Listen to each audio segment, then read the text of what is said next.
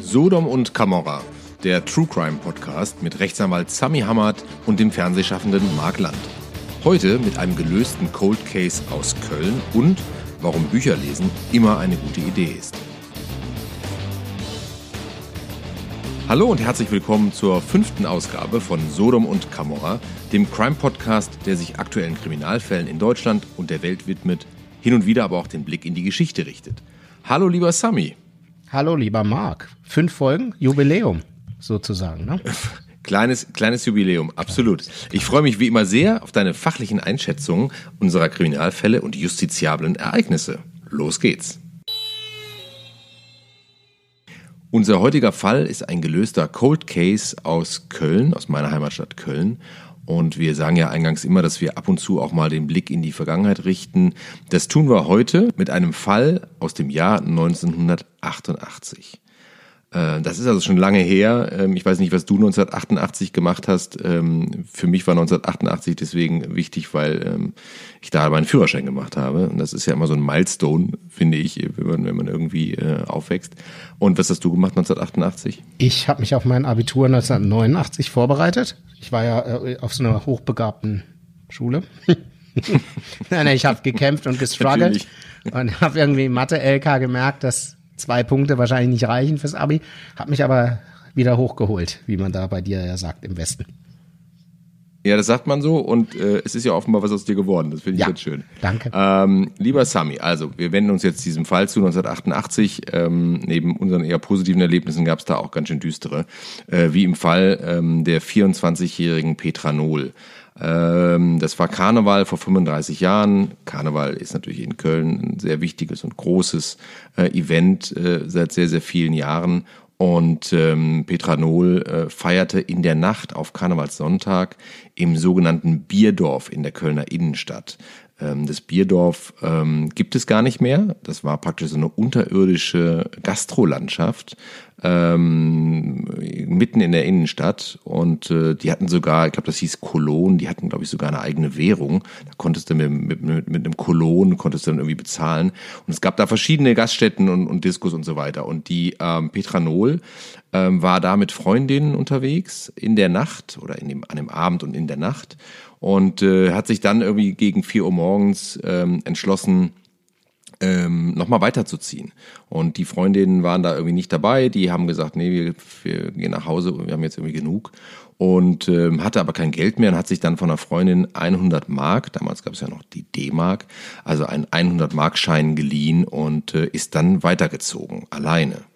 Und ähm, auf dem Weg zu ihrem Ziel, sie wollte also in eine andere Diskothek umziehen Richtung Friesenplatz, ähm, und dann ist sie nur 600 Meter weit gekommen, ähm, denn da lauerte äh, ihr Mörder ihr auf. Und ähm, hinter einem Bierstand, der schon aufgebaut war für den äh, Zug am nächsten Tag, ähm, gab es äh, einen Angriff auf sie durch diesen Unbekannten.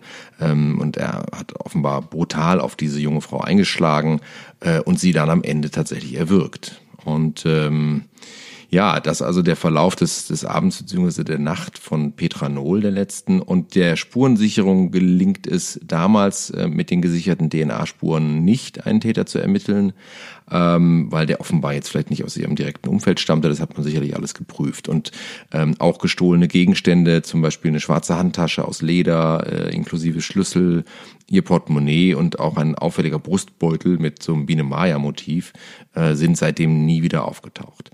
Im Zuge der Ermittlungen in alle Richtungen hat man verschiedene Männer im Visier, die mit Petranol unmittelbar vor der Tat Kontakt hatten. Einer wird sogar dann per Phantombild gesucht ähm, und auch gefunden, aber es stellt sich halt raus, dass der ja, der, der kannte sie auch und so weiter, aber ähm, der hatte gar keinen, äh, also der, der kam als Täter absolut nicht in Frage und äh, ist dann auch wieder äh, freigelassen worden.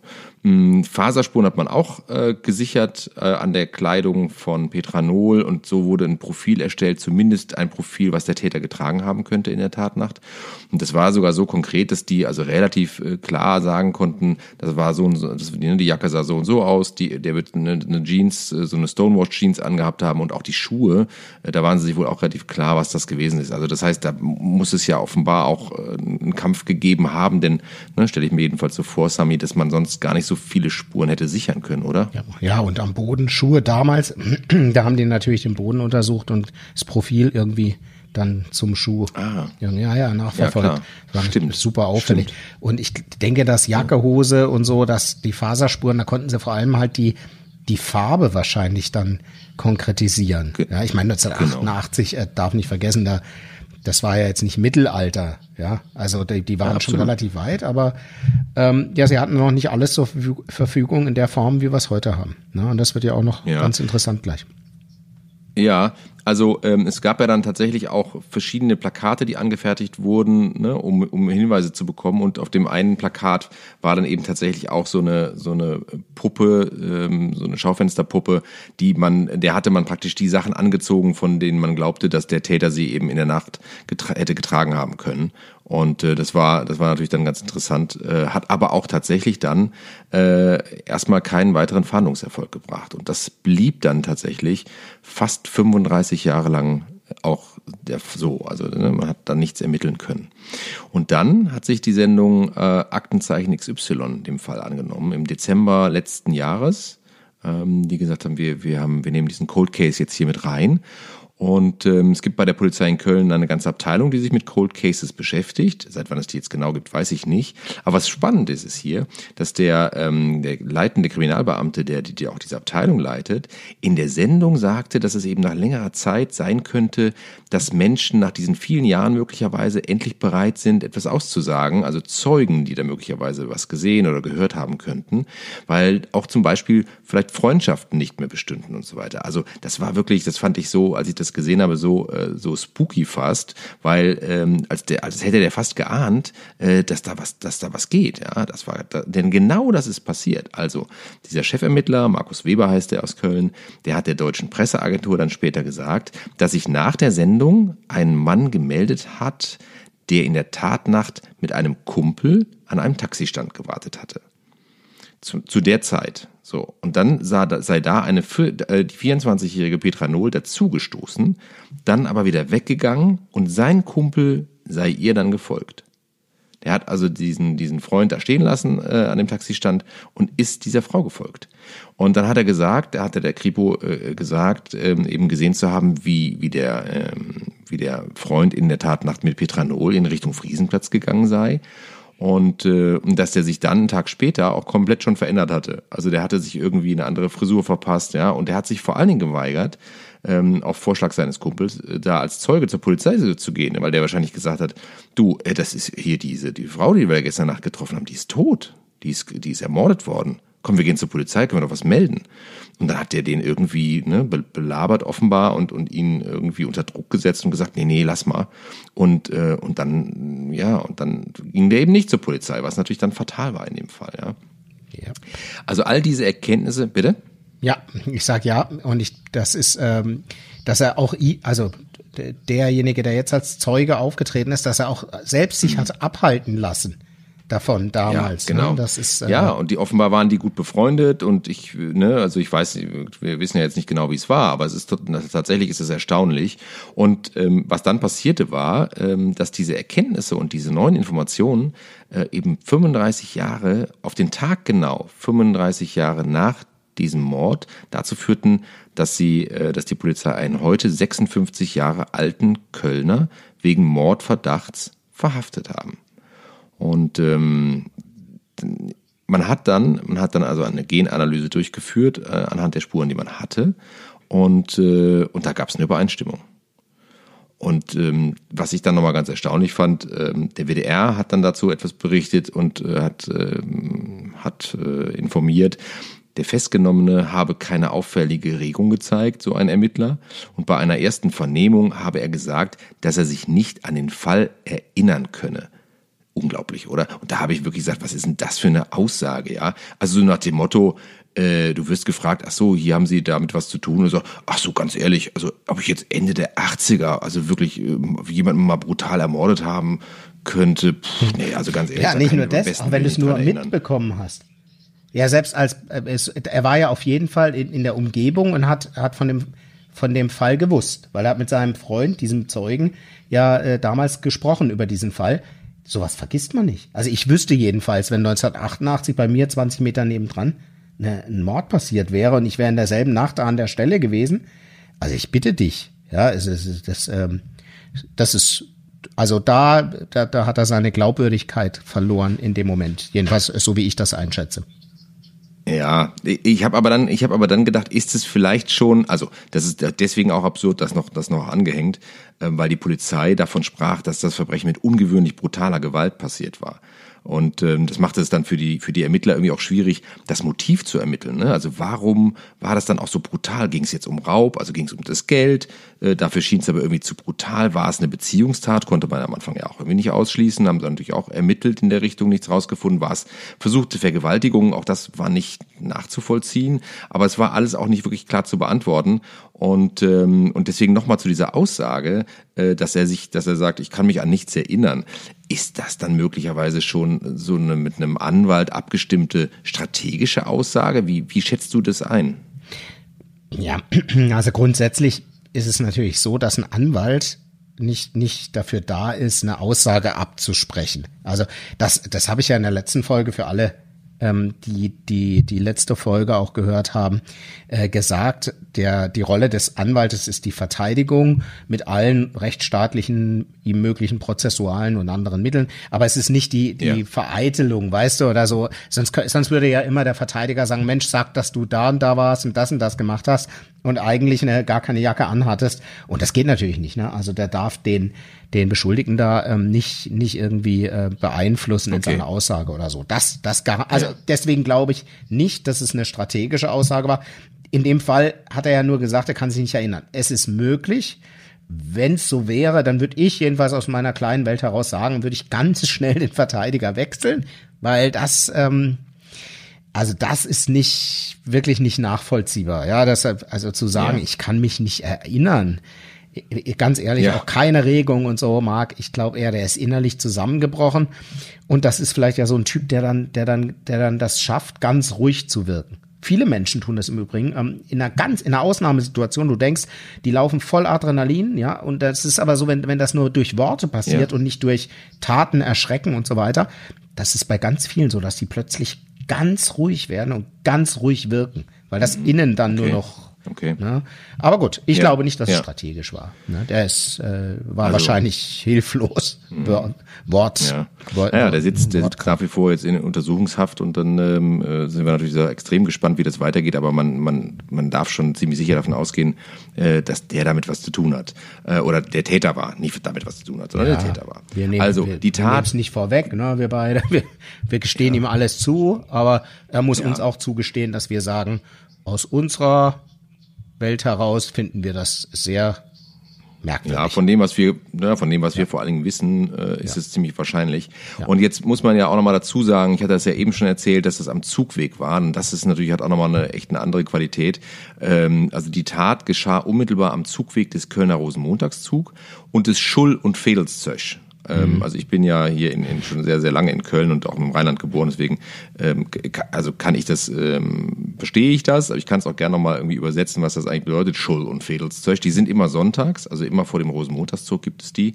Mhm. Und ähm, diese Schull- und Fädelszeug sind äh, also Schulzüge, das heißt also die Schulzösch äh, sind, sind äh, ich glaube, bis zu 50 Kölner Schulen schicken dann praktisch ne, ihre, ihre Abordnungen, die dann ähm, da einmal diesen Zugweg ablaufen dürfen und Kamelle schmeißen. Und die Fädelszösch, das sind die aus den Stadtteilen ähm, und das sind dann praktisch so Gruppen, äh, so Stammtische, Nachbarschaftsvereine, manchmal auch Großfamilien. Also da, da können sich alle möglichen äh, äh, Leute für bewerben dann und hoffen, dass sie da irgendwie mitlaufen dürfen. Und deswegen ist das also ein relativ populärer Zug, der sonntags dann stattfindet. Und warum erwähne ich das? Weil ähm, das so bizarr ist, weil ich habe ja gesagt, diese Tat geschah an so einem, hinter so einem Bierwagen. Mhm. Und dieser Bierwagen, der steht eben in einer Straße, durch den auch dieser Zug führt. Und da die ja in der Nacht von Samstag auf Sonntag äh, umgebracht wurde, lief also an diesem Tag ähm, dieser Zug dadurch. Und da waren aber natürlich Ermittler unterwegs, da standen Polizeiautos auf der Straße, da war ein Leichenwagen, der da stand, ja, und Äh, das Einzige, was sie dann im Kölner Karneval irgendwie entschieden hatten, war, dass auf diesem Stück irgendwie keine Musik gespielt werden sollte, aus Respekt vor dieser äh, toten Frau. Das war wohl irgendwas, was sie noch entschieden haben. Aber trotzdem ist das natürlich total absurd, weil es gibt so, so Bilder, so Fotos, die man, die man recherchieren kann. Auf denen siehst du halt, wie diese, auch wie Kinder, ich meine, diese ne, Schulzüge, ja, und die dann natürlich verstört irgendwie zur Seite gucken und denken, was ist denn da passiert? Das ist ja, das ist ja gruselig. Also ich möchte 1988 da nicht durchgelaufen sein als Kind. Ich finde das irgendwie eine schlimme Vorstellung. Gut, also wie auch immer, ähm, das alles war 1988 und äh, war das das Jahr, in dem in Deutschland zum ersten Mal der sogenannte genetische Fingerabdruck, also der DNA-Abgleich, vor Gericht anerkannt wurde. Ne? Das Verfahren war also offenbar relativ neu und hat dann eine Weile gebraucht, bis es auch äh, zugelassen war. Und in diesem Fall aber konnte man eben diese gesicherten Spuren noch keiner Person zuordnen. Ähm, was gibt es denn zu dem Verfahren als solches äh, Spannendes zu erzählen, Sami? Kannst du das nochmal kurz ein bisschen erläutern? Was ist denn das eigentlich, ne, dieser DNA-Test? Ja, also äh, super interessant hat natürlich die Kriminalistik beziehungsweise diese, dieses äh, Ausforschen für Ermittler erheblich, glaube ich, erleichtert, beziehungsweise ja. diese, diese Möglichkeiten, die jetzt bestehen, erhe erheblich äh, geöffnet. Ja man sieht das ja, um es mal von der Seite äh, aus anzugehen, dass ganz viele Kriminelle jetzt schon fast im, im Gummianzug irgendwo einsteigen, ne, damit bloß ja. kein, kein, kein genetisches Material, keine Haut, keine Schuppen, keine Haare und so weiter äh, verbleiben, ja. ja. mit Handschuhen und so weiter. Aber gut, ist ja logisch, ähm, genetischer Fingerabdruck damals, ich glaube 84 das erste Mal ähm, äh, ent entwickelt, das Verfahren, es war eher so ein Zufall, Fund, ich glaube aus den USA nach Deutschland gekommen. Die haben gesehen, das funktioniert wirklich gut, dass der ganze Hintergrund, wenn das interessiert, das kann man ja nachlesen, wie es wie es funktioniert. Ja. Auf jeden Fall ist es so, dass eben ähm, Material, körperliches Material wie wie Schuppen, Hautschuppen, Hautteile, Blut, überall wo wo eben die DNA, also die ähm, Desoxyribonukleinsäure, ich habe es nicht abgelesen, lieber Marc, ne? Wow. Ja, nee, wow, ernsthaft. Das ist ja fast wie bei mir beim letzten Mal wie ja, BDSM. Nee, ja. war, war ich in Vorbereitung fürs Abi, aber ich kann es wirklich noch. Deswegen auch für alle, die es interessiert, DNS auf Deutsch, ne? Desoxyribonukleinsäure S und DNS und im Englischen DNA, Acid. Die Säure wird zu Acid. Habe ich lange gebraucht, bis ich endlich das verstanden hatte. Egal, zurück zum Thema. Du gehst irgendwo, steigst irgendwo ein, verlierst ein Haar, das Haar wird gefunden, und ähm, kann dir zugeordnet werden. Das ist das ganze Verfahren. Das heißt, das Haar, da gucken die Genetik, schauen so ein bisschen die Sequenzen und sehen, uh, der Sami Hamad, wenn sie von mir Vergleichsmaterial haben, mhm. äh, der, der, oder zumindest das ist sein Haar. Weil wie ich dich kenne, wirst du jetzt gleich fragen oder bestimmt wissen wollen, was kannst du damit beweisen oder nicht? Oder willst du erst noch mal weiter? Ja, oder reicht das aus, ne? Oder reicht das aus als ja. Beweis? Ne? Hochinteressant, hochinteressante Frage. Also Schau. Stellen wir mal vor, die haben, also du hast einen Raum und findest dort genetisches Material, einen Blutfleck und kannst den mir zuordnen. Dann ja. ist es schwer, so gut wie unmöglich. Eigentlich, also geh mal von der Unmöglichkeit aus. Es gibt da wohl Verfahren zeitlich, aber das kannst du vernachlässigen.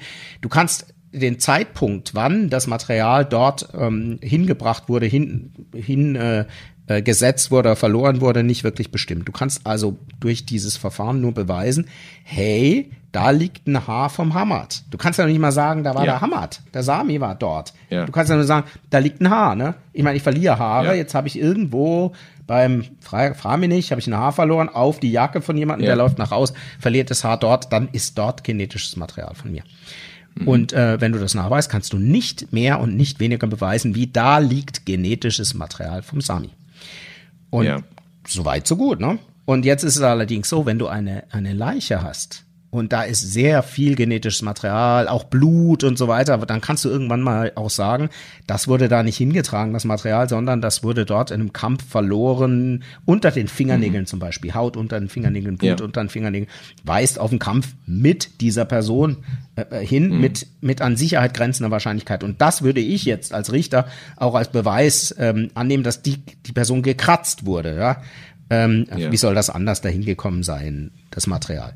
Und ähm, genau so ist dann auch die Beweislage beziehungsweise Beweiswürdigung möglich, immer so ein sukzessive weiter oder auch zurück. Ähm, und äh, ja, also findest du jemanden mit, mit Material unter der Haut, kann, also unter den Fingernägeln, mit Haut unter den Fingernägeln, kannst du sagen, das war wohl ein Kampf, das hat er da abgekratzt.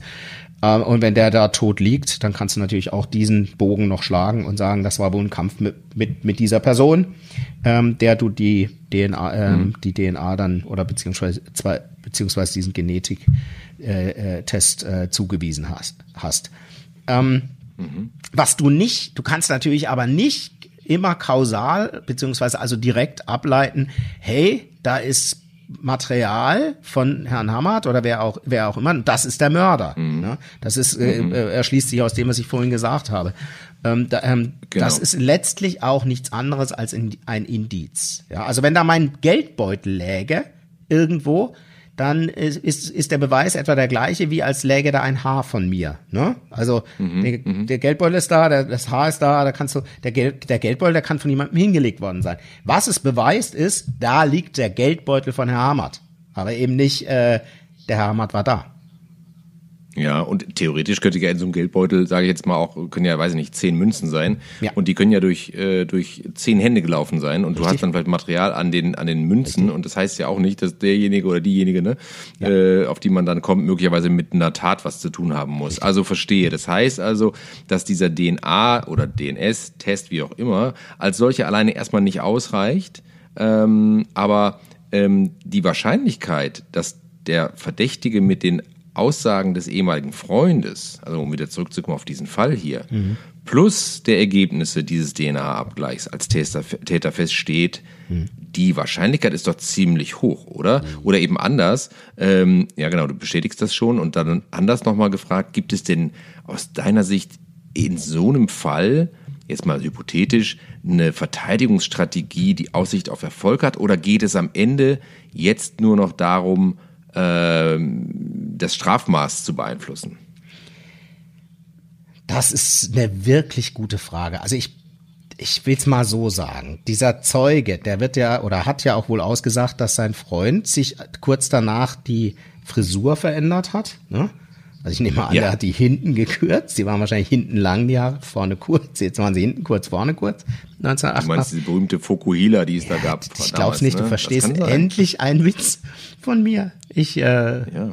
ich find's, ja. Siehst du, es hat bis Folge, Folge 5 gedauert, aber jetzt ist es soweit. ja, der war jetzt ja. auch nicht so gut. Also der, aber der hat doch, sich doch, verändert. Doch, der war nicht so also, schlecht. Ja.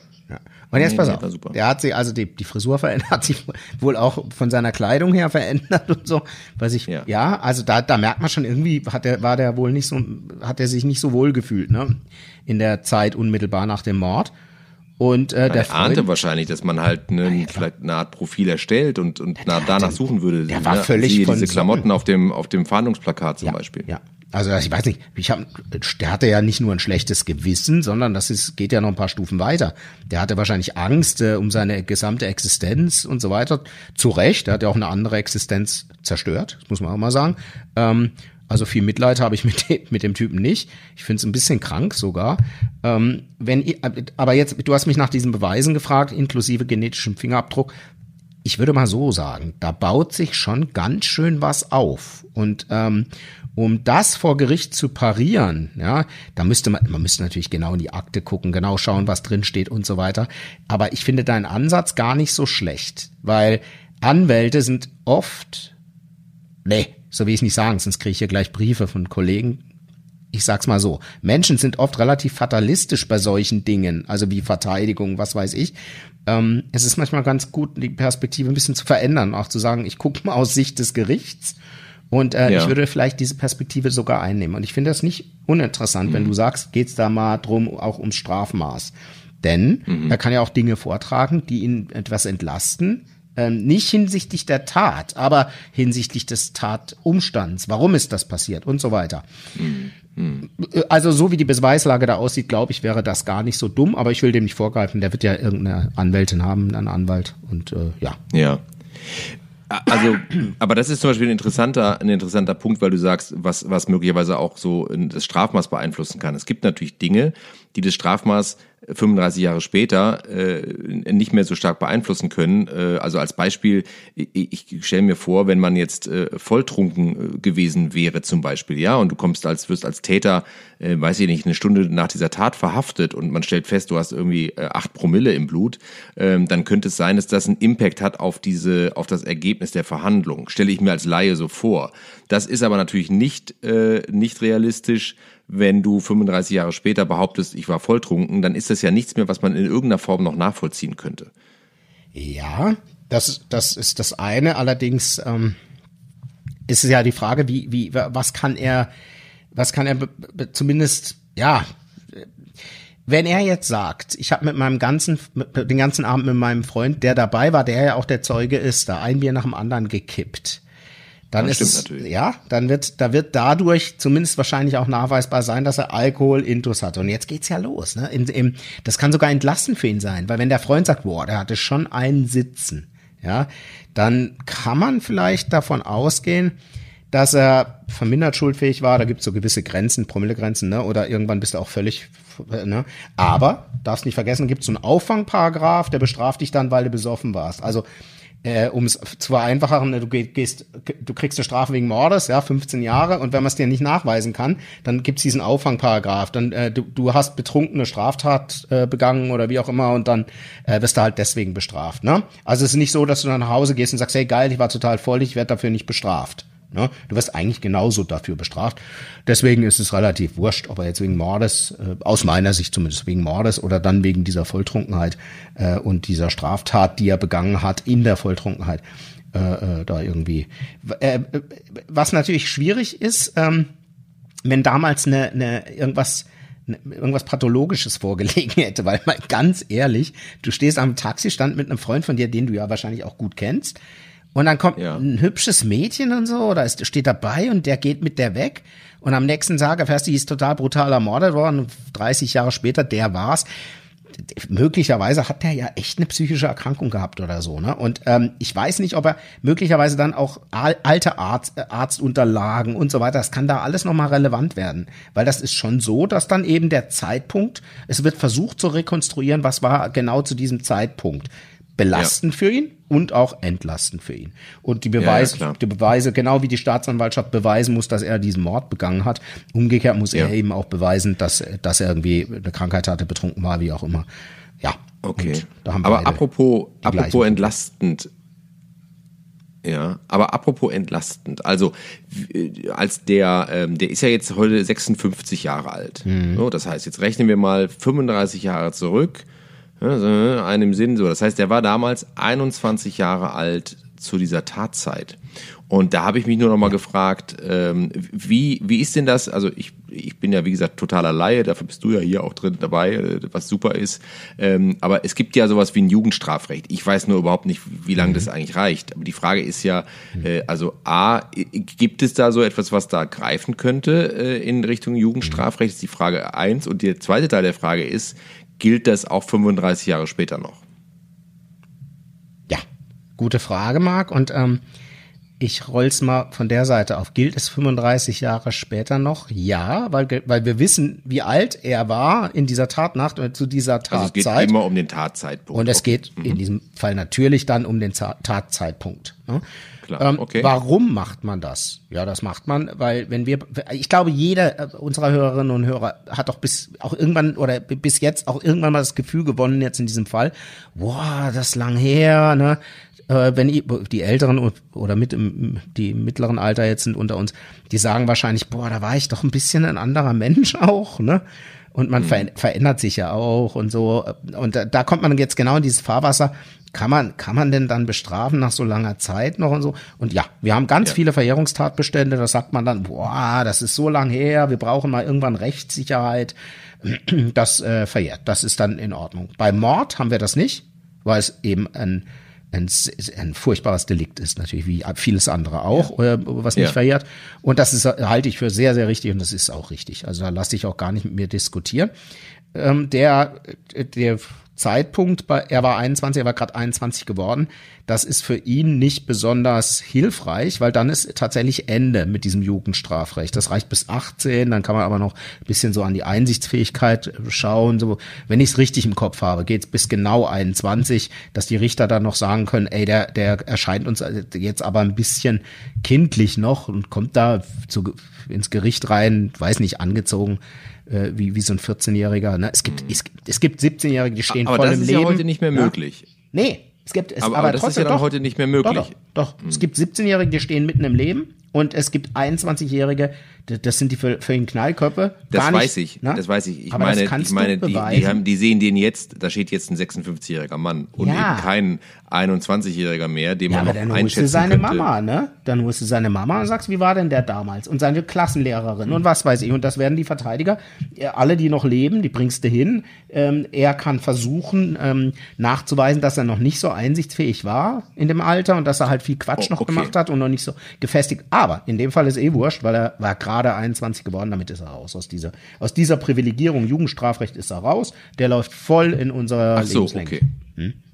Okay. Also okay. der hat, der ähm, dann, also dann ist die Frage damit da tatsächlich beantwortet. Also Jugendstrafrecht greift so oder so nicht mehr, genau. habe ich verstanden. Also das ja. heißt bis bis zur okay.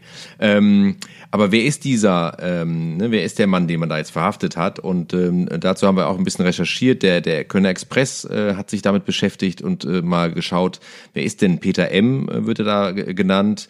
Ähm, der hat äh, wie die ganze ganze Zeit in Köln-Bickendorf gelebt. Das ist in der Nähe von Köln-Ehrenfeld. Äh, und ähm, der ist verheiratet. Der hat zwei erwachsene Kinder. Also auch eher so, glaube ich, ne, unscheinbar und auch offenbar nicht kriminell auffällig gewesen äh, in der Vergangenheit. Also ist irgendwie nicht aufgefallen und ähm, beschrieben wird er irgendwie in der Nachbarschaft einerseits als hilfsbereit aber dann gleichzeitig auch als so ein, so ein Störenfried, also der sich auch irgendwie wohl schon mal gerne mit anderen anlegte. Da war wohl irgendwie so ein, so ein Bauunternehmer, ähm, der sich da irgendwie niedergelassen hat in der Gegend und den hat dann Peter M wohl immer wieder denunziert bei den Behörden, hat gesagt, der, der ist, das ist alles zu laut, was die machen, das ist hier illegal und so weiter. Und äh, offenbar hat den das einfach gestört, dass die da waren. Also da, dadurch ist es wohl ziemlich das Einzige, äh, wodurch der irgendwie mal negativ aufgefallen ist. Äh, also dass der so ein bisschen so wie so ein Querulant da in dem, in dem Viertel war. Aber ansonsten äh, hätte man dem sicherlich jetzt irgendwie nichts Schlimmeres zugetraut oder so. Ja, also so Leute gibt's ja nun überall. Das ist jetzt nicht weiter besonders. Aber das ist die einzige Charakteristik, die wir so äh, finden konnten zu ihm, ähm, was was die Leute so gesagt haben. Und ähm, nachdem er verhaftet wurde, hat man auch mit der, hat die Tochter auch äh, von Petra Nohl was gesagt. Und jetzt muss man sich ja nochmal äh, vor Augen führen, die Tochter war äh, ein Jahr und acht Monate alt, als ihre Mutter ermordet wurde. Das heißt, die wird ja so gut wie keine Erinnerung an ihre Mutter haben, leider. Und, ähm, und sie hat aber gesagt, nach der Festnahme, für sie sei es eine Riesenerleichterung, dass der Täter, sofern er denn jetzt auch überführt wird in einem Prozess, äh, sein Geheimnis nicht mit ins Grab nehme. Und das ist sicherlich etwas, was Opfern, äh, die ja auch dann ne, im Familienkreis sind, ja auch Opfer dieses dieser Tat, äh, offenbar extrem wichtig ist, dass dass die nicht, ne, dass man irgendwie das zumindest zuordnen kann. Mhm. Jetzt ist die Frage, äh, jetzt, was mich jetzt wirklich nochmal interessieren würde, äh, auch aus deiner ähm, Perspektive. Also wir sind ja, ähm, wir sind ja, wir haben ja gesagt, der ehemalige Freund dieses mutmaßlichen Täters hatte ja offenbar schon einen Tag nach diesem Verbrechen echt ein komisches Gefühl in Bezug auf seinen Kumpel da. Ne? Der hat natürlich geahnt, der könnte das gewesen sein. Da bin ich mir ganz sicher. Weißt du, also du kannst ja nicht irgendwie dich verändern, Typ verändern und und, äh, und nicht als Zeuge zur Verfügung stehen wollen und so weiter, wenn du völlig, äh, wenn du der Meinung bist, du hast da nichts verbrochen. Und äh, aber anstatt eben das der Polizei zu melden, hat er einfach 35 Jahre lang geschwiegen was ich mir übrigens auch echt auch schwierig vorstelle, so als Bürde. Aber davon mal abgesehen von der Bürde. Die Frage ist, also in dem äh, bei Aktenzeichen war dann auch nochmal ganz klar ähm, ne, Hinweise, die zur Ergreifung des Täters führen. Ja, dafür hat die Staatsanwaltschaft eine Belohnung von 5000 Euro ausgesetzt. Und meine Frage ist jetzt, wie geht man denn jetzt mit diesem Freund um? Ja, hat er sich irgendwie strafbar gemacht, weil er das jetzt so lange verschwiegen hat? Oder kriegt er am Ende vielleicht sogar die 5000 Euro? Wie schätzt du das ein? Ja, die ist ein interessantes Feld. Ne? Also grundsätzlich ist es so, er hat, er hat damals das geahnt und hat aber nichts gesagt und das ist auch sein gutes Recht. Umgekehrt, er hat nicht wirklich die Pflicht, äh, solche Vermutungen ja. zu äußern, ähm, dass da möglicherweise. Na, ist das, so? das ist so. Das ist so. Sonst müsstest du auch, stell dir mal vor, wie viele Menschen, ich meine, in dem Fall wäre es dann so gewesen, oder jetzt wissen wir, das war tatsächlich so, äh, dass er da äh, ein Verbrechen oder äh, hinsichtlich eines Verbrechens eine Ahnung hatte. Es gibt bestimmt 30.000 Leute in Deutschland, die, die das gleiche Gefühl jeden Tag haben. Da ist völliger Quatsch einfach nur der Auslöser. Und stell dir mal vor, die hätten eine Pflicht, das jedes Mal der Staatsanwaltschaft oder der Polizei mitzuteilen, da wäre was los. Ne? Ähm, äh, wenn man es jetzt so rückblickend sieht, sagt man natürlich, ja, Moment mal, aber da war das schon ein bisschen gefestigter und wahrscheinlich hat das gewusst und so. Egal. Ja. Er muss, er, mu er muss es nicht tun. Ähm, es ist so, dass Jurist, Juristen nennen das, der, der braucht, also die Person bräuchte eine gewisse Garantenstellung. In dem Fall müssten das so Mitarbeiter sein. Ich habe das damals im Studium gelernt und hab, äh, wir bereiten unseren Podcast ja auch ein bisschen vor und dann habe ich auch gesehen, dass du genau da auch äh, reingestoßen hast. Äh, ja, ich hoffe, dass man das merkt. ja, ja, ich merke, merkt man wahr. Ich finde, finde es gut auch. Ja. Ich wollte ja eigentlich auf Englisch heute und dann jetzt, das, das wäre schlechter. Also jetzt pass auf der, äh, äh, was ich damals im Studium gelernt habe, ist wirklich so, Staatsanwalt sitzt in der Kneipe und kriegt mit, wie am Nebentisch ne, so eine, weiß nicht, so ein Raubüberfall oder was geplant wird. Muss er, ja. muss er äh, das äh, melden oder muss er es nicht melden? Und äh, ja. ja, also jetzt aus dieser Gar Garantenstellung heraus müsste er es melden. Er ist ja tatsächlich, äh, ah, da geht's ja nochmal drum, Staatsanwalt in der Kneipe ist ja nicht wirklich am Arbeiten. Ne? Was, was ist denn, wenn der außerhalb seiner Arbeitszeit sowas mitbekommt. Ja, äh, ich weiß nicht mehr genau, wie der Fall zu lösen ist. Äh, ich, ich freue mich über jeden Hinweis. Ich würde es so lösen, dass er da im Zweifel wahrscheinlich auch das melden muss, weil selbst am nächsten Morgen, wenn er nicht mehr in der Kneipe ist, wüsste er ja immer noch von dieser Planung und spätestens, wenn er im Büro ist und davon weiß, müsste er es melden. Aber davon kann man ableiten. Aber Privatpersonen müssen es ja, Moment, nicht. Eine, ja? eine Nachfrage, aber weil du sagst Staatsanwalt, ist das nicht, ja. ist das denn, ist das denn erheblich? Weil wenn ich mhm. mir jetzt vorstelle, ich sitze, bleiben wir mal bei diesem Beispiel, ich sitze in der Kneipe und am Nebentisch sagen welche sehr laut, ja, dann, dann den bringen wir morgen um und da, da kann ich dir genau sagen, da fahren wir da hin und dann holen wir die Wumme raus und dann blasen wir den weg und so und ja. oh, und hier noch eine Lokal Runde. Und ja. ich höre das alles ja. und denke, okay, ich habe hier gerade mitbekommen, die planen hier einen Mord, ja. Leute. Das ist, äh, ja. dann bin ich aber nicht tatsächlich, also nicht verpflichtet, das zu sagen, sondern das liegt in meinem eigenen Ermessen, ob ich da jetzt zur Polizei gehe oder nicht. Ist gut, dass du nachfragst. Du fragst nämlich aus, deinem, aus diesem, diesem ethischen, moralischen Grundverständnis, das wir beide haben. Ja, das ist so ja. und das haben die meisten Menschen heraus und sagst, das kann ja wohl nicht sein. Und äh, ja. ich finde, moralisch, ethisch, moralisch bist du verpflichtet, sowas zu melden und zu sagen, hey, Moment, das geht aber nicht. Vor allem, das äh, schadet ja auch jemandem ganz massiv und so weiter.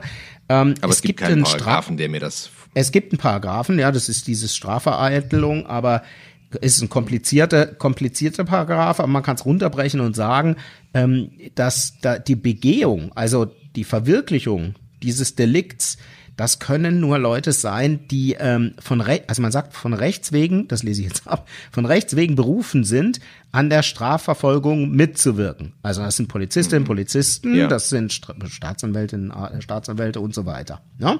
Die okay. könnten, die könnten also tatsächlich dann äh, zur Rechenschaft gezogen werden über das Strafgesetzbuch. Aber wir privaten, privaten Leute im Prinzip nicht. Ähm, du mhm. hast dann, du hast dann, finde ich, du hast dich ein Stück weit an, an der Gesellschaft und moralisch eben an der Gesellschaft äh, schuldig gemacht, aber du wirst nicht bestraft nach dem Strafgesetzbuch. Okay, verstehe. Gut, ähm, danke für diese, für diese Aufklärung habe ich verstanden. Ähm, also wann immer man irgendwas mitbekommt äh, und man ist irgendwie reinen Gewissens, dann sollte man es sicherlich melden. Äh, da finde ich den moralischen Aspekt tatsächlich ganz wichtig an der Stelle. Ähm, gut, also Mord verjährt nicht, das ist auch klar. Ne? Also es ist klar, dass wenn man jetzt sagt, auch Teile dieses, ähm, Teile der Tat waren zum Beispiel auch ein Raub, ja, dass man sagt, okay, Raub, äh, die 100 Mark sind weg und so weiter, dann würde man wahrscheinlich jetzt sagen, äh, Raub ist verjährt, aber Mord eben nicht. Das heißt also, was denkst du, ähm, welches Strafmaß erwartet den Täter bei einer Verurteilung an, also als, als Mörder? Also, oder was glaubst du, wie dieser Prozess jetzt ablaufen wird? Äh, hast du da eine, eine Einschätzung? Ja, also wie du gerade, du sagtest ja, dieser Raub, der wäre verjährt und so weiter. Ja, da gibt's dann aber nochmal Paragraphen, die sagen, der Mord ist aber viel schlimmer und der Raub steckt da mit drin. Und da, das nennt man Konkurrenzen. Ja. Ist jetzt nicht wirklich mein Fachgebiet, deswegen kann ich über diese Konkurrenzen da auch nicht wirklich was sagen. Aber er wird garantiert nicht wegen Raubes und wegen Mordes, weil Raub ist ja sowieso verjährt und selbst wenn es nicht verjährt wäre, äh, würde das sozusagen da aufgehen, konsumiert werden, wie auch immer. Ähm, äh, ja. jetzt auf unseren Fall bezogen und, und äh, aus meiner Erfahrung heraus. Ich würde erstmal schauen oder versuchen aufzuklären, das wird das Gericht auch garantiert machen, was genau ist denn da passiert? Was war denn der Auslöser? Gab es einen Streit? Gab es irgendwie einen Angriff vielleicht auch auf ihn? Oder wie auch immer, wir wissen ja dazu noch nicht wirklich viel, mhm. beziehungsweise sehr wenig. Und ja. äh, das wird alles da reinspielen. Und jetzt kommt's. Ne? Das Gericht kann natürlich auch sagen, ähm, das ist ja auch schon richtig lange her. Das ist zwar nicht verjährt, aber es ist richtig lange her. Zwei erwachsene Kinder hat sich im Zweifel nichts mehr zu Schulden kommen lassen, außer diesem Unternehmer, da, äh, äh, den er da irgendwie, ja. mit dem er sich gekabbelt hat. Ne? Ähm, ja. Das äh, wird alles da reinspielen. Gleichwohl, die Strafe beim Mord ist lebenslänglich ne, bei uns und wir, haben wir schon oft drüber gesprochen, äh, ja. wie das gedeckelt ist, beziehungsweise ab wann dann auch eine Bewährung und so weiter möglich ist. Aber ja. ich äh, dem Aber sag nochmal, nach wie vielen Jahren, nach wie vielen Jahren ist dann frühestens eine Bewährung nach 15, möglich? Nach 15? Äh, ja, genau. Okay. Und äh, ja, das wird dann eben geprüft. Es gibt da so ein paar Dinge wie besondere, besondere Schwere der Schuld, wenn er angeordnet wird und so weiter. Dann wird's mhm. richtig bös für ihn. Das muss man sehen, aber dem droht auf jeden Fall lebenslänglich. Also nach unserer. Definition. Aber was deutest du denn? Aber was deutest du damit an, wenn du sagst, dass man vielleicht berücksichtigt, äh, dass er äh, ne, 35 Jahre lang im Grunde unauffällig da ein unauffälliges Leben geführt hat, ja. äh, Familie gegründet hat und so weiter. Aber das kann doch dann am Ende nicht ähm, das Strafmaß verringern bei einer Verurteilung, oder? Also bei, bei Mord ist es ein bisschen doof, ne? weil bei Mord haben wir tatsächlich, ähm, tatsächlich diese Strafe, beim Mord gibt lebenslänglich. Ne? Äh, es okay. kann aber auch gut sein, dass wir da in den Totschlag reinrutschen, bei ihm. Ja, aber halt das wird der Verteidiger oder die Verteidigerin garantiert auch versuchen. Bei Mord ist, äh, da ist nicht mehr viel zu machen hinsichtlich des Strafmaßes, Totschlag schon. Und ähm, das wird auch ganz schwer eben diese, diese Mordmerkmal, dieser Unterschied zwischen Totschlag und Mord, ne? Mord, zum Beispiel Heimtücke und so weiter, nach der langen Zeit äh, nachzuweisen, vor allem wenn überhaupt niemand dabei war. Ne? Und dann wird ja in mhm. dubio pro reo auch immer, wenn er sagt, die, die hat mich angegriffen, äh, ich, der wird vielleicht sogar, ja, vielleicht war es ja auch sogar so, und wir kommen in so eine Notwehrsituation rein und so weiter. Also meine Prognose ist, der wird nicht wegen Mordes äh, verurteilt, der wird im Zweifel wegen Totschlags verurteilt und ich will dem nicht vorgreifen, ja, aber der wird, wenn er wegen Totschlags verurteilt wird, wird deutlich unter dieser, diesen, diesen 15 Jahren verurteilt werden. Ja, das äh, denke ich mal. Aber ich glaube, also ich würde, ich würde, ich würde tatsächlich davon ausgehen, dass das eine große Frustration äh, im, im Umfeld der, der Familie von Petranol auslösen ja. würde, ehrlich gesagt. Ja. Äh, weil das ist, glaube ich, äh, also nochmal, äh, weiß ich nicht, das wäre natürlich ein ganz schöner Schlag, glaube ich. Aber gut, das ist jetzt alles warte, Spekulation. Warte Wir warten. Da muss ab. ich dir, da muss ich dir mit allem Respekt vor der Familie von der Petranol, insbesondere von der, vor der Tochter, da muss ich, muss ja. ich aber einhaken, weil was wir jetzt tun, ist doch ein Stück weit, wir, wir verurteilen, wir vorverurteilen hier diesen Mann. Wir wissen nicht, was passiert ist. Weißt du, wenn der, wenn der da hingelaufen ist und hat sich mit der irgendwie irgendwas gestritten und die ist voll auf den ja. los, wir wissen es nicht, ne? Deswegen Frust Frustration, das weiß ich nicht. Ich, so wie ich die Tochter einschätze, auch wie sie sagt, ähm, sie ist froh, dass er da im Zweifel noch verurteilt wird und so. Das hört sich alles ziemlich reflektiert an, ähm, was sie sagt und ähm, sie wird mit Sicherheit, denke ich, auch dann nicht so stur das jetzt betrachten, sondern auch wirklich sagen, ähm, Aufgabe ist, da aufzuklären und gegebenenfalls nachzuweisen, was passiert ist. Genau. Ich glaube, das ist das, was jetzt unterm Strich äh, ähm, da stehen muss, dass man äh, eben wirklich versucht, äh, nochmal genau das Geschehen zu rekonstruieren, so schmerzhaft es ist, und am Ende dann zu, zu, dem, äh, zu dem richtigen Ergebnis zu kommen. Ähm, Danke für diese Einschätzung. Ähm, was man natürlich jetzt irgendwie hoffen kann, ist so ein bisschen, äh, dass das vielleicht so einen Abstrahleffekt hat. Also jetzt hat man ne, diesen Cold Case da ins Fernsehen gebracht und hat einen großen Erfolg erstmal erzielt, ja, weil man offenbar eben nach so vielen Jahren noch äh, den Täter hat ermitteln können, den mutmaßlichen. Und ähm, es gibt in, in Köln noch, also es gibt eh mehrere Cold Cases natürlich, sonst bräuchte man nicht so eine Abteilung. Aber ähm, was ich jetzt auch nochmal gefunden habe, ähm, was aktuell jetzt auch nochmal aufgenommen wurde, da ist ähm, vor 31 Jahren ähm, in Köln die Sekin Chagla äh, ermordet aufgefunden worden. Und die war auch erst 16 Jahre alt, also auch eine ganz schreckliche Geschichte. Und da wurde tatsächlich ähm, auch jetzt erst im letzten Monat ähm, nochmal in Köln ein Massengentest mit knapp 300 Personen Station in Köln-Poll durchgeführt, in der Hoffnung eben, ähm, dass man vielleicht auch da jetzt jemanden findet, der mit diesem Fall was zu tun haben könnte. Also da, äh, ich möchte fast sagen, da drücke ich die Daumen, ehrlich gesagt, ja, dass man da vielleicht auch jetzt einen Durchbruch hat, weil ähm, ich finde das äh, bemerkenswert, wenn das noch nach dieser Zeit möglich ist und äh, dass diese Menschen eben nicht äh, unverurteilt einfach ihr Leben so weiterleben können. Ja, das, also da hoffe ich sehr, dass da, also bei, bei dass diesem, auch da bei äh, noch was passiert. Mhm. Marc, bei diesem Ma Massengentest, ne? Ja. Ähm, da, da kann man, man kann ja nicht verpflichtet werden, da teilzunehmen. Und mhm. aus meiner Erfahrung heraus kann ich nur sagen, der Tät, die Täterin oder der Täter, so muss ich es ja sagen, äh, die sollen sich ganz warm anziehen. Weil ich kann dir sagen, die sind ihr oder ihm auf der Spur. Und die, die ordnen diesen Massengentest ja. an. Und ich glaube nicht, dass die Täterin oder der Täter bei waren bei den, bei den Personen. Aber die ja. können die 300 Personen natürlich wegstreichen von der von der Liste der Verdächtigen. Und das, das ja, tatsächlich sind nicht alle gekommen. Also es ist tatsächlich ah, so, es sind nicht hoppla. alle gekommen. Ja. Ähm, ich glaube, die haben ähm, die haben 290, wenn ich es jetzt richtig gelesen habe. Hm. Ähm, das heißt, es gibt immer noch eine kleine Gruppe von Menschen, die, naja, also kann es natürlich unterschiedliche Gründe geben, ja, vielleicht weggezogen oder ich weiß nicht, was hm. alles möglich da ist, aber es sind nicht alle erschienen. Hm. Ja, also es gibt immer welche, glaube ich, die auch sagen, ich, äh, ich mache das nicht, ne? Ich, das ist mein, das ist ja. meine das ist mein Gensek oder meine Genetik, die ich da in mir habe. Das bin ich auch so, so belassen. Ja. Das ist, das ist eine, eine Art von Einstellung, das muss man respektieren. In dem Fall ist es, glaube ich, auch wieder so eine, so ein bisschen so ein Dienst an der Gesellschaft, da mitzumachen reinen Gewissens, damit man eben die mit unreinem Gewissen oder mit der entsprechenden Genetik auffindet. Aber gut, wir werden darüber berichten, aber ich kann dir sagen, und ja. vielleicht hört uns ja die Täter oder der Täter, tja, also da sehe ich, wenn man nach so langer Zeit das macht, ja, und die laden ja die Leute, die 300 Leute, die wissen genau, wer, wen sie einladen zu dem Gentest.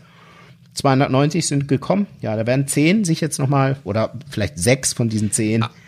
werden sich da bestimmt nochmal ja, äh, Aber das finde ich einen gruseligen Gedanken, ehrlich gesagt, wenn du sagst, ja, vielleicht hört ja der Mörder die Mörderin auch zu. Ja, weiß ja nicht. Also jetzt ne? hör mal, jetzt hör mal auf. Also jetzt. Äh, ja, könnte aber sein. Also weiß ich nicht, aber äh, ich will es nicht hoffen, ehrlich gesagt. Ja. Ähm, gut, also wir machen an der Stelle, glaube ich, jetzt mal einen, einen Punkt. Also wie gesagt, die, ähm, der Fall der Petra Nohl ähm, hat uns beschäftigt, bewegt und ähm, ich bin, ähm, ich finde das bemerkenswert, äh, dass man eben solche Erfolge auch nach so vielen Jahren noch ähm, auch in der Kriminalistik verbuchen kann.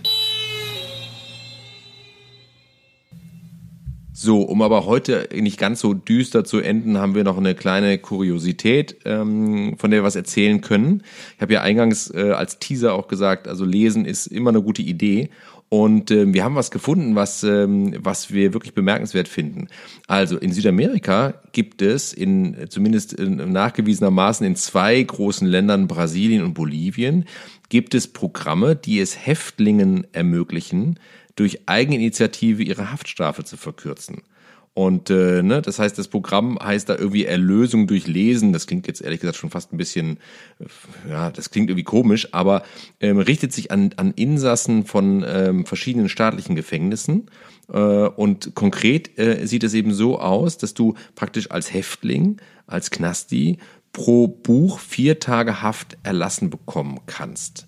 Das heißt also, du, du liest ein Buch, ja, äh, dann musst du danach irgendwie so einen Nachweis erbringen, dass du es auch gelesen hast. Da gibt es dann wahrscheinlich irgendwie so eine Art, weiß ich nicht, ja, wie, wie du, als würdest du in der Schule irgendwie so Zusammenfassung schreiben oder so etwas. Also du musst auf jeden Fall irgendwie ähm, glaubhaft versichern, dass du dieses Buch tatsächlich gelesen hast.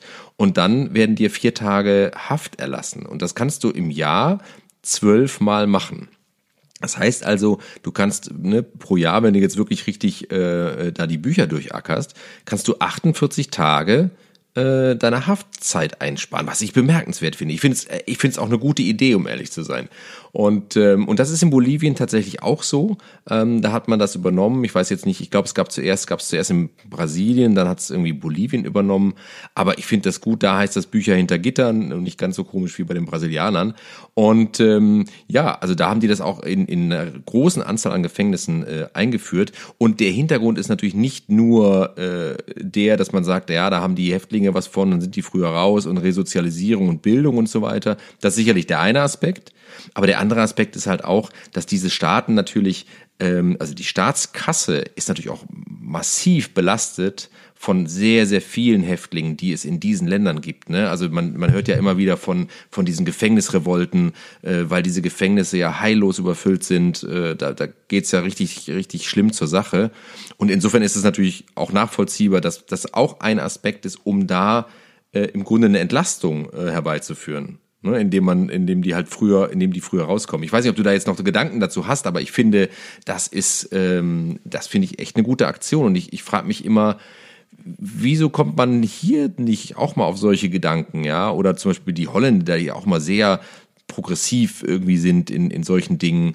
Ähm, habe mich fast gewundert. Ich habe jedenfalls nichts gefunden. Vielleicht gibt es auch hier irgendwo und ich habe es nicht gelesen, aber ich ja, fände das sinnvoll. Ist, du, das ähm, ist schon, wird ja schon geschaut, ja, wenn, wenn Bewährung oder nicht Bewährung und so, ne, da wird ja schon geschaut, wie, wie, wie war die Führung, wie hat er sich gut geführt, der Gefangene, oder eben ja, nicht. Klar, natürlich. Na, da wird schon drauf geguckt. Ähm, aber, aber ja nicht so konkret, ne? Aber ja nee, nicht so konkret, dass ich sage, pass auf, du oder, liest Bücher. Oder auf die genau. Weiterbildung, ne? Die gute Führung bezieht sich darauf. Ja. Gab es keine Problematiken irgendwie, äh, wie man sich das immer vorstellt, ja, mit Messerersatz im, in der, im Speisesaal gehen die, gehen die aufeinander los da in, guck manchmal diese amerikanischen Filme über ihre Gefängnisse. Ganz ja. lustig manchmal, also ja. eher erschreckend.